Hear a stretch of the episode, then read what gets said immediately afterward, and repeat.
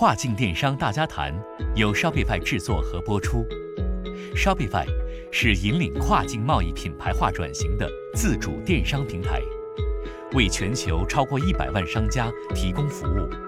于二零一五年在纽约和多伦多两地证券交易所上市。Shopify 致力于帮助中国企业打造享誉全球的国际品牌，让中国商家直达全球消费者。大家好，我是主持人开义。本期节目我们还是继续分享九月二十四日的黑屋网一嘉宾分享录音。这次的嘉宾是 QDG 的创始人 Jeffrey，他的分享主题是黑屋网一旺季效能如何最大化，希望你们能够喜欢。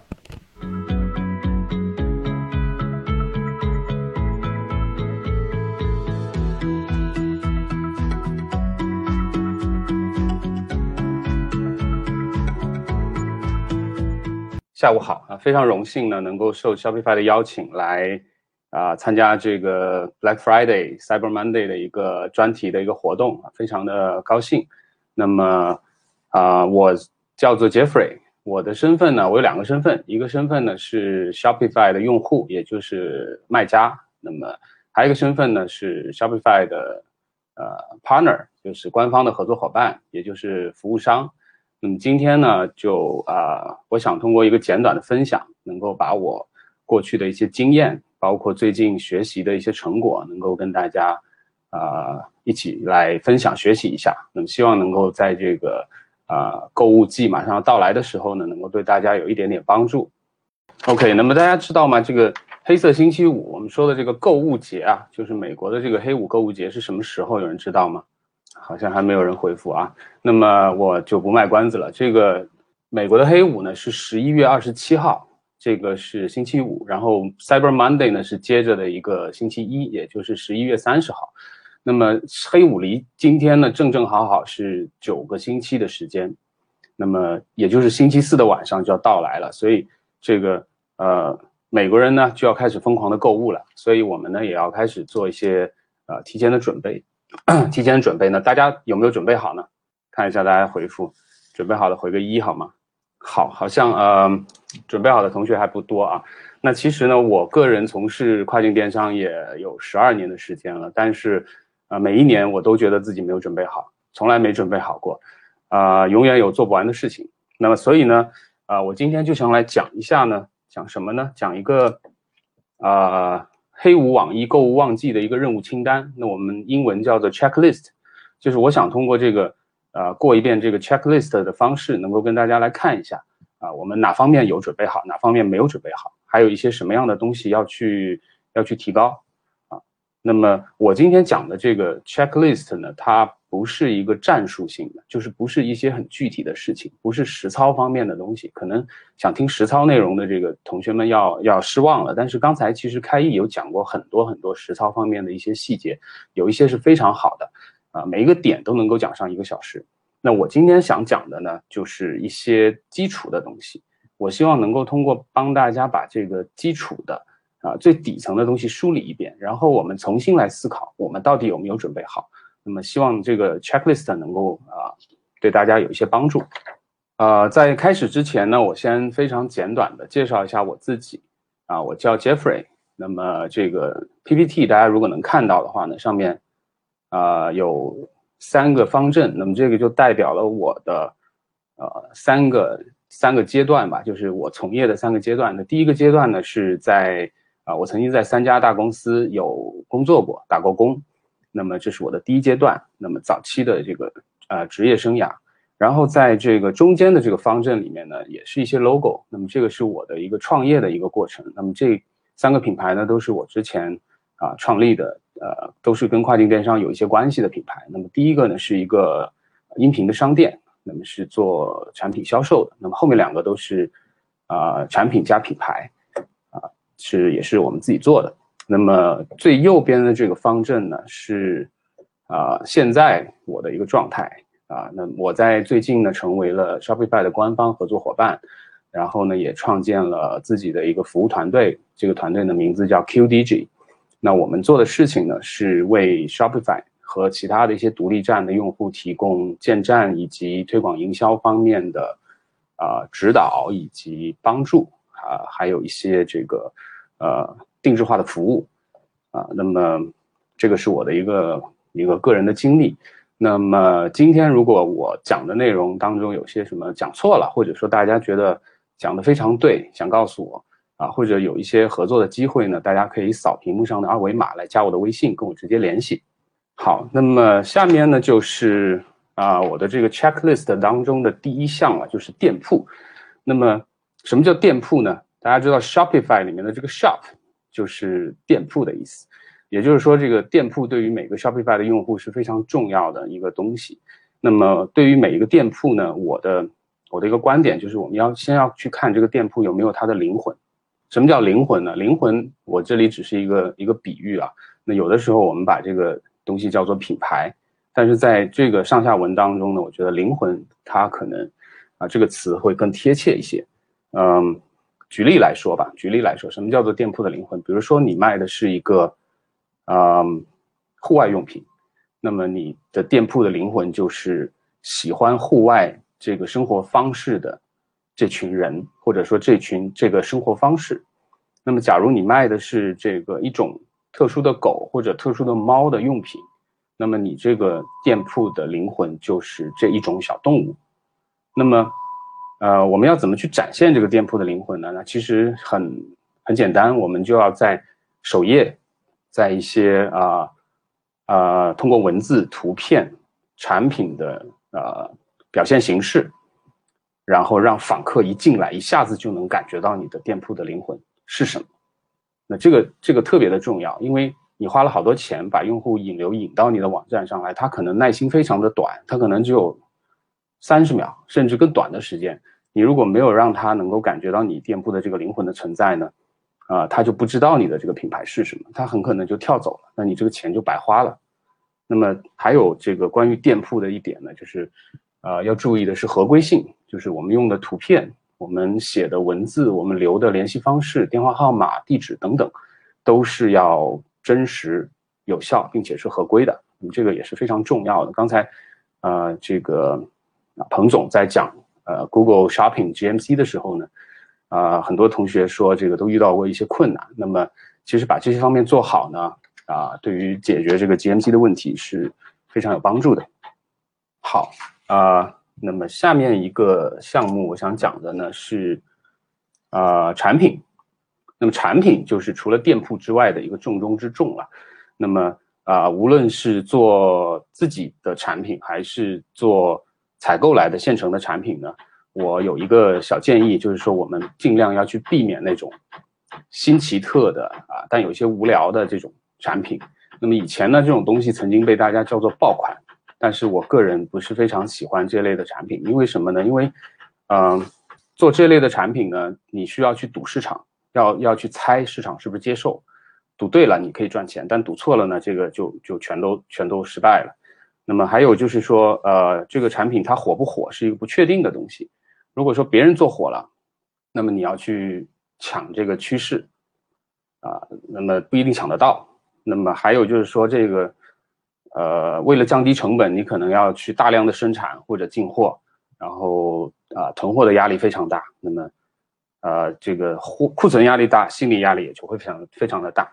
啊，还有这个新奇特的产品呢，它还有一个特点就是它的门槛比较低，那么竞争会非常的残暴。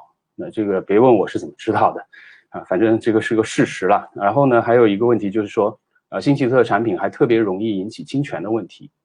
那么今天我就呃给大家看一个东西吧，这个是我之前曾经很多年前卖过的一个产品，有人见过吗？Hello，Hello，Shopify，Shopify，Black Friday，Black Friday，啊，这个东西曾经特别的火啊，这个我也是卖过的。但是这类产品呢，就是我刚才说，它是属于，呃，新奇特的这个，这个这个这个品类，然后我是非常不建议去卖的，特别是在黑五这种时候，你花了好多钱、好多精力去推这个东西，呃，压力就会很大。然后这个总结成一句话就是心累，啊，但是我会推荐什么呢？推荐的东西叫做就是呃有强烈需求的一个长期的，呃不对，sorry，有长期强烈需求的好产品。那比如说什么呢？比如说我现在在用的这个麦克风，它就是一个，喂，它就是一个，就是我把它定义成有长期强烈需求的一个好产品。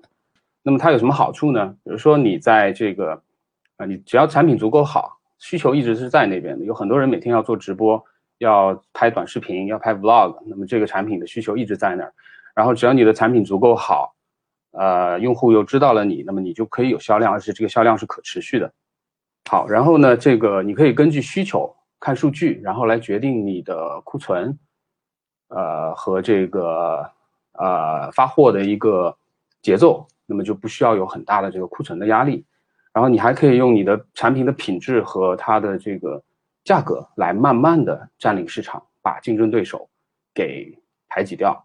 然后这种类目的产品呢，通常它是有一些门槛的，所以竞争相对来说呢是是比较温和的，就是没有那么心累啊。然后呢，这个啊，如果是自己研发的，或者说你们跟供应商有深度合作，那么还可以远离侵权的这个风险。所以呢，这个就是我。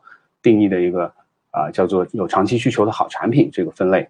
那么，那这个产品我是怎么找到的呢？大家也可能会问这个同样的问题，说好产品到哪里去找？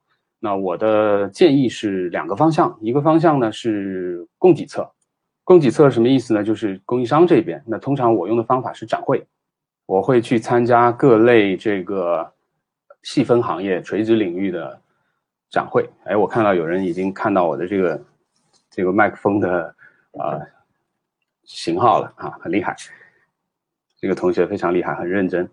好，那么展会是一个很好的渠道，我们可以去亲手的去摸到这个产品，我们可以跟供应商面对面，啊，然后呢，这个就找到这个好产品以及供应商，一站式全部找到。那还有一个道路呢，就是需求侧。需求侧是什么意思呢？就是用户那一端，或者说我们的顾客这一端。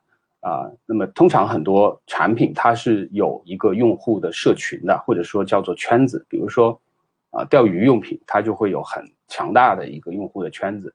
比如说户外用品，比如说音频类的，比如说这个摄影类的，它都会有自己的用户群。那我们要去深入到这个用户群当中，我们跟他跟他们有互动，然后啊，去找到产品好产品的灵感。好，那么。那么这个就需要说我们对这个这个领域有相当多的理呃了解和兴趣。那么这个东西就我之前在一期呃 Shopify 的这个播客里面也有讲到，说我们选产品可以通过啊从自己的爱好或者说特长或者说一些优势来来入手去找啊，那么这样就会容易一些。那么有有的同学可能会会问了，说那我没有爱好怎么办呢？啊，是不是做不了跨境电商了呢？那么其实答案是，呃，不一定。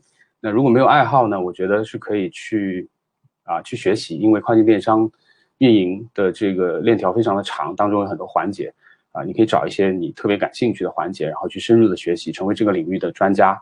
那么啊，就算做不成卖家，那我们也可以找到一份非常好的工作。啊，那举个例子，比如说 Facebook 的投放，如果你是这个领域的专家，那么也可以拿到非常高的这个薪水。好，那下面我想讲的一个东西呢是顾客，就是，嗯，你要去知道你的顾客是谁，他们日常在做什么，他们在什么地方，怎么去找到他们，然后你找到了这些人之后呢，你跟他建立这个联系的过程是怎么样？你要先去引起他的注意，啊，引起共鸣。然后慢慢的去让他喜欢你，然后去想怎么样让他记住你，啊，再去想怎么样让他需要你。那么我讲到这儿，大家听起来好像不是在卖货啊，是在是在追姑娘。其实卖货和追姑娘在某种意义上来说是非常像的。这个我们跟顾客，我们对待顾客就要对待像对待初恋一样。所以，所以，嗯。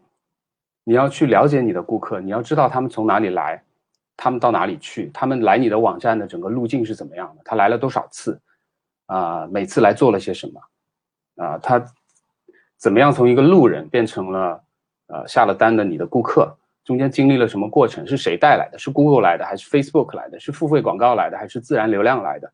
他在购买过程当中有没有遇到什么问题啊？这个是需要去问他的啊。还有就是收到产品之后呢，啊，他的感受是怎么样的？这个也是需要去问他的。还有就是他会不会把产品推荐给朋友？他会不会再次购买？他未来的走向是怎么样的？他会不会一回头就去你的竞争对手那边去再次购买了？啊，或者说他会不会退货？那这个东西都是要去了解的。了解之后，对我们开店卖货是有非常非常大的帮助的。这个是一定要做的。啊，对于顾客呢，还有一点是很重要的，就是顾客的资料。那这个这个东西刚才开也有提到，是特别特别重要的。那我们平常说的资料呢，啊，主要是邮箱和电话号码，还包括一些地址，还有他的这个啊购买过的东西，这个是。是资料，那还有一种呢，就是啊，还有一种呢，就是它的行为数据。那这个我稍后在讲数据的时候会讲。啊，资料有什么用呢？我们拿到了他的邮箱，我们可以去给他发邮件，发邮件是免费的，或者说非常便宜的，发一封邮件可能只要一分钱。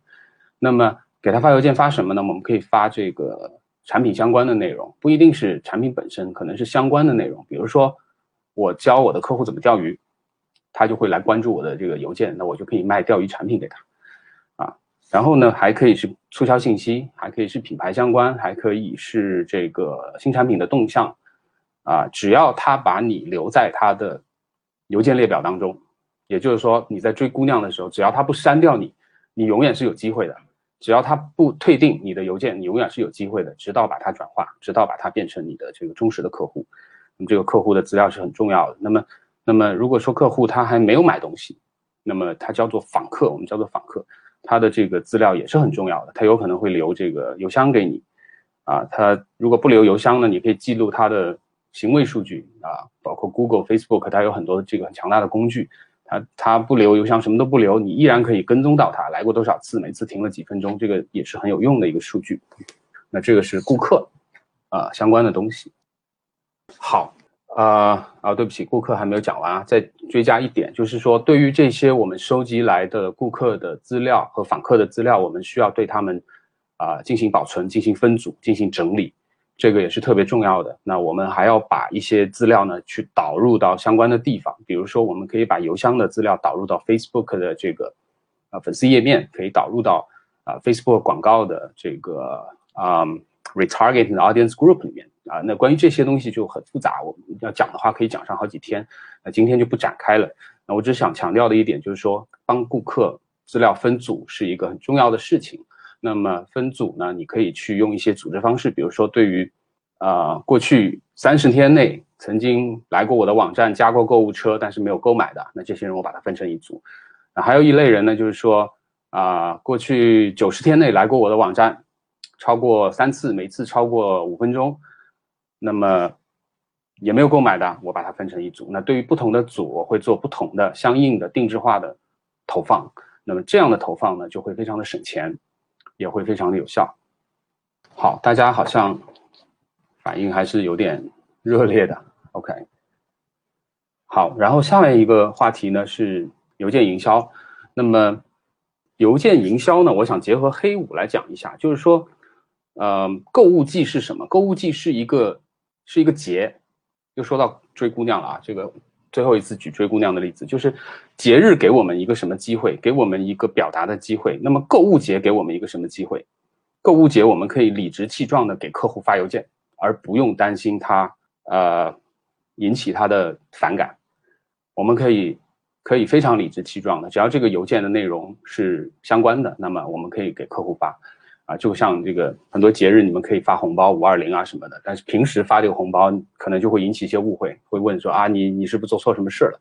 那么但是在过节的时候就不会，所以过节的时候呢，一定要把握住这个机会，我们要做好邮件营销。啊，通常我们啊建议的邮件营销的频率是怎么样的呢？在日常的时候，如果你的这个产品还是比较比较日常的，你可以啊一个月两到四次的频率发日常的邮件，但是。但是在这样的邮件当中呢，促销的信息不要太多，不要过多，一个月可能一次就足够了。其他就是我刚才说的一些产品相关的内容。但是在黑五的时候，我们就一个黑五就可以发至少四封邮件。然后对于这个 Cyber Monday，我们还可以再发四封邮件。那四封邮件，我的建议是怎么样发呢？这个是非常实操的一个做法啊，就是很多很多这个 Shopify 圈子的大 V 都会证明说他们有效。那么就是说，在几天之前，两三天之前，我们先发一封预热的邮件，告诉他，嘿，黑五要来了，我们会有一些动作，我们可能会有一些神秘的这个促销啊，我们会有一些产品会怎么样打折啊，这是这个几天前一封。然后呢，我们就在半天之前，就是当天星期四那一天。我们要发一个一个邮件，告诉他说，今天晚上就是黑五了，大家请准备。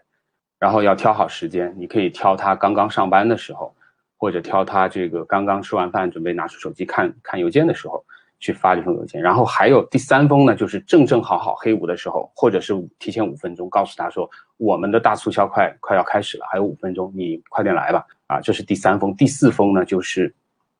黑五结束以后，我们再发一封邮件告诉他说：“哎呀，我们这个促销在在五分钟之内就或者在十分钟之内东西就卖光了，非常可惜。但是我们还有一些其他的东西啊，也是很很很很便宜的。那么这个就是我的这个四封邮件的方法。所以说总结总结一下呢，就是过节给了我们一个发邮件的机会，理由理由，sorry，过节给了我们一个发邮件的理由，过节也给了客户一个。”买买买的理由，所以我们一定要去把握这个机会，让他能够啊看到我们，能够想起我们。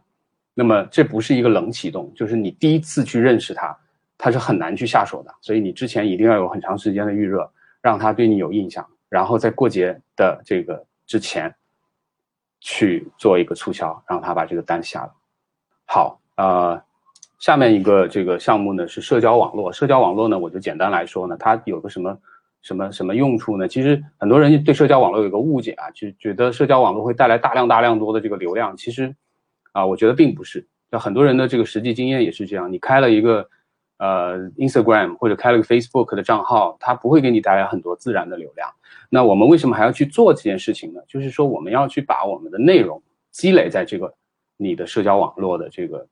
账号里面，比如说这个用户的反馈啊，比如说使用的说明书啊，比如说这个 review 啊等等。那么积累了之后有什么好处呢？首先，你的粉丝买了东西之后，他会有一个归宿，他会有个地方去。他就算不愿意把邮箱给你，他会去关注你的这个号，那么就积累了。呃，然后呢，就是有一个口碑的背书。什么叫口碑背书？就是大家如果说在你的店铺里面看到一个产品的这个 review，他会不太相信，因为这个东西随便写。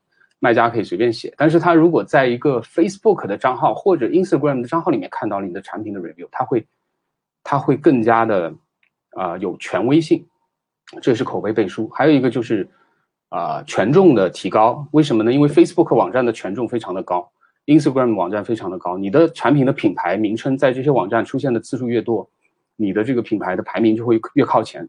你自己网站做 SEO 做不上去的话，那你。你可以靠这些 social network 的这个排名，把你的品牌带带上去，这是权重的提高。还有就是这个粘性的提高。为什么呢？因为客户可能不喜欢订你的邮件，他可能不想去整天去你的网站，但是他会天天去玩 Facebook，去玩 Instagram。那么你通过在这些地方去积累一些内容呢，能够增加跟他接触的次数，那么就提高了这个粘性。嗯，这个就是我刚才啊说的有五点社交网络的这个好处。好，那么下面呢，我们来讲一下付费流量和免费流量。啊，付费流量呢就是广告投放，这今天就不细说了，大家啊会的应该都会。呃，免费流量我想讲一下，免费流量是什么意思呢？我想有两个方面，一个方面就是免费流量呢，啊，第一个就是电商网络，电商网络它能够给你带来流量，什么意思呢？就是你不光有自己的独立站。你可以把你的货、你的产品连着你的品牌啊，一定要注意连带你的品牌去发布到其他的电商网站上，比如说亚马逊，比如说 Etsy，比如说这个垂直领域，我们家具有一个叫 Wayfair 啊，然后呃，这个音频视频有一个叫 BH Video Photos，然后你们把这些产品传过去之后呢，它有一个好处就是这些网站会帮你带流量。为什么？用户在搜你的品牌的时候，他搜到你的关键字，这些网站的权重比你高，他永远会排在最前面。他们也会做一些付费的投放。那么客户看到了这些网站上面的这个广告之后呢，他会记住你的品牌，他不一定会在那些网站去买。为什么呢？你们如果把价格，就是你官网的价格比这些呃电商网络标的稍微低一点点的话呢，你会发现很多是这些电商网站在帮你引流，但是最后成交都是到你的官网上来成交的。那这个方法其实是一个啊，基本上不要钱的方法，一般人我是不告诉的。就今天这个特殊的场合，我分享一下。还有一个这个呃方向就是内容网络。内容网络的意思呢，就是很多比如说这个啊视频网站啊、博客呀。啊，这个产品的这个分享网站呐，还有一些呃呃 deal 站，就是这些促销的网站。那你可以把你的产品，呃，让一些 KOL、KOC 他们去写关于你产品的内容，然后把它发布在这些网站。那同样的，这些网站的权重也会非常的高，他们会给你的这个品牌带来很多的啊啊 referral 的和这个天然的呃自然的，我们叫 organic traffic 这样的流量。好，那这是啊付费流量和免费流量啊。我们下一个要讲的是啊数据驱动。数据驱动，大家看到我写了三次啊，重要的事情说说三遍。那么数据驱动是一个很重要很重要的啊一个概念。那么这个内容很多，我今天简单来说。简单来说呢，它可以帮助你们做什么呢？就是精准投放，降本增效，就是可以让你。借助数据的力量，让你的投放更精准，成本降低，效率提高，啊，而且它能够帮你循环输出，循环输出，不断的去积累新的数据，然后再创造新的价值。那么我的一个经验呢，就是分三步走，就是我自己在销售自己的产品的时候呢，我会有一个啊三步法。那么第一步呢，第一步我会用啊 KOL 或者 KOC 啊，KOL 的意思是 Key Opinion Leader，就是一呃，这个叫什么？呃，意见领袖。那么 KOC 呢，就是 Key Opinion Consumer，就是一些用户里面的这个呃领袖啊。然后用产品、用实物发给他，或者说折扣，我不发实实物，我给你打个五折或者三折，然后呢 来换流量，就是我用产品撒出去，他会写文章去讲你的产品，他会发一些视频到他的频道去讲你的产品啊。那么去。啊，在不同的场景去曝光，然后这些有的时候他会发你的网站的链接，啊，有的时候他如果不发的话，你可以要求他去这样做，因为他拿了你的免费产品。那这个链接呢，就会给你带来很多很多的这个啊，我们叫做 organic 自然流量，是不用花钱的，只要花一些产品。那么这些链接如果有人点了，点了之后说明什么呢？说明这些点的人对你的产品感兴趣，这很重要，对你的产品感兴趣，他才会点。无论他买不买，他会到你的网站上来。那你的网站做好了这个数据跟踪的一些一些准备之后，比如说埋了一些 Google 的 code 和那个 Facebook 的 Pixel 像素，你可以跟踪到这些人，你可以把他们分组，可以把他们沉淀下来。那么在第二步的时候很重要了，我们来花一些广告费，我们在小范围内就是对这些来过一次的人做投放，做做精准打击。我花的每一分钱都是在这些来过的人身上，他感兴趣的不光是这个关键字。他感兴趣的不光是说啊，麦克风，麦克风有很多种，几百种。他感兴趣的就是你这一个麦克风。那么这个广告费花下去就非常的值，而且你会发现，广告费不会很贵，很便宜。你用的这个关键字可以很普通，很普通，但是每一个点击不那么贵，因为没有竞争对手，你投放的都是自己啊收集来的这些人。那么这是第二步，第三步呢？第三步我们会做一个事情呢，就是我们会去不断的优化，因为在第二步的时候他不一定会购买，他可能会来几次，啊加个购物车，或者说他联络你一下，但是没有下单。那么在第三步的时候，我们去把这些啊有进一步互动的人筛选出来，然后在他们身上追加投入。以前我可能一个人追呃就只投十块钱美金，那现在我一个人投五十块，那么转化率就会提高，你这个就会优化。那么这个是啊三步法。三步法，那么我想总结一下，就是数据是非常宝贵的，积累下来之后呢，就要好好的保存，很多年之后你会发现也会非常的有用，所以数据非常的重要，特别是已经开始做独立站的这个啊卖家朋友，要保护好你们的数据，要用起来，这是数据驱动。好，那下面一个是营销工具，营销工具呢啊说的是什么呢？就是那些大家经常见到的什么大转盘啊，什么这个呃。呃，什么这个什么谁刚购买了啊？什么谈了很多东西啊？这些东西，这些东西呢？我的建议是要矜持一点，不要随意用，不要常年的用，也不要烂大街的用，就不要整天促销三折、两折。这个东西呢，就会让你的客户在其购物季大量的流失，因为他知道你这个价格一点也不，啊不不稀罕，不珍你不不不稀有，就天天都可以买。我等到明年一月还是这个价格，然后也会很反感，他会觉得这个你常年有一个这个抽奖，一点都不紧张，他就不会去去去抽这个东西。所以呢，嗯，黑五给了我们一个理由去用这些工具。我们一年我觉得啊，只要用这一次就可以了。有一些特殊的产品呢，可以在别的节日，比如说情人节啊，或者呃感恩节啊，或者什么节去用。但是但是这些东西在一年用这一次就够了，所以要要矜持。那还有一个东西呢，就是这个呃 secret sale，就是一个这个神秘的促销。我们不用把我们的促销挂在首页上，所有人都能看到。我们要把我们的促销藏藏起来，发给那些我们认为最有可能购买的人，让他有一个紧迫感。然后他看到了之后，觉得哎呀，只有我收到了，我就不买就亏了，那么就会买了。啊，那么关于工具呢，其实我个人的经验呢，并不是非常的多，不是非常的多。所以大家有什么好的工具呢？欢迎向我推荐。那么我其实现在做了一个网站，一个小小的网站，是一个导航网站，叫做五幺独立站，就是五一独立站拼音 .com。那么它会呃集合了很多这个独立站相关的小工具。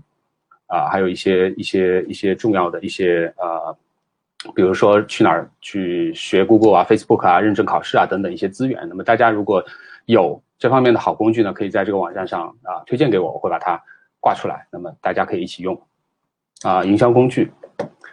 好，那么啊，下面一个这个 checklist 就是复盘和增长。那么在黑五结束之后，我们做了很多的工作，很多的测试，很多的努力。那么我们要去。要去及时的复盘，我们要去看这些数据，我们要去啊检查我们测试的结果。如果这个事儿是你只是想试一试的，或者刚才也提到提到过很多次的这个 A/B test，试完之后我们要去看 A 好还是 B 好，你的你的想法是不是有效？那些无效的方法就不要再用了，然后有效的方法呢，我们要加码去再次的使用啊，我们还要去验证我们之前的一些猜想。我们要去整理我们收集来的数据，啊，准备这个全年的这个啊营销计划，那么这个呃才能够不断的增长，一个节日才能够给你带来真的有实质性的提高的这样的东西，所以我们要去做复盘，我们要去做一个持续的增长，这个是啊我们我今天要分享的最后一个项目，那么我们来再。总结一下，我们看一下我们的这个任务清单。我们的 checklist 包括了店铺，我们要检查店铺是不是有你的灵魂，或者你的品牌。我们的产品是不是好？我们的顾客，我们有没有跟我们的顾客建立了足够呃紧密的关系？他有没有爱上你的品牌？他们他有没有需就是你的品牌有没有被顾客需要？被需要是这个品牌的最高境界啊。那什么样的产品是被需要的呢？我认为这个，举个例子，比如说苹果的产品，我认为它是被需要的，大家就是离离开它就不能活了。还有 Shopify，它也是属于这样的一个产品，非常好，大家离开它可能就没什么好的选择了。你这个就是被需要。还有我们要去做，呃，邮件营销很重要，为什么？因为它便宜，不花钱，邮件营销，而且最直接，客户最最喜欢。还有社交网络，社交网络不是去做这个推广引流，而是做这个我刚才说的五点，大家忘了的话可以再去啊回忆回顾一下。然后是付费流量和免费流量，然后是数据驱动，重要事情说三遍。然后营销工具不要滥用，要矜持。最后做复盘和增长。好，那这就是我今天要分享的所有内容啊，感谢大家，感谢 Shopify。轻松建站，有效营销，提高销量，打造品牌。Shopify 帮助中国商家实现跨境电商自主化。如果您想了解更多产品信息，请访问 Shopify 中文官网 Shopify 到 CN。关注微信公众号 Shopify 官方，收听更多跨境电商大家谈的内容。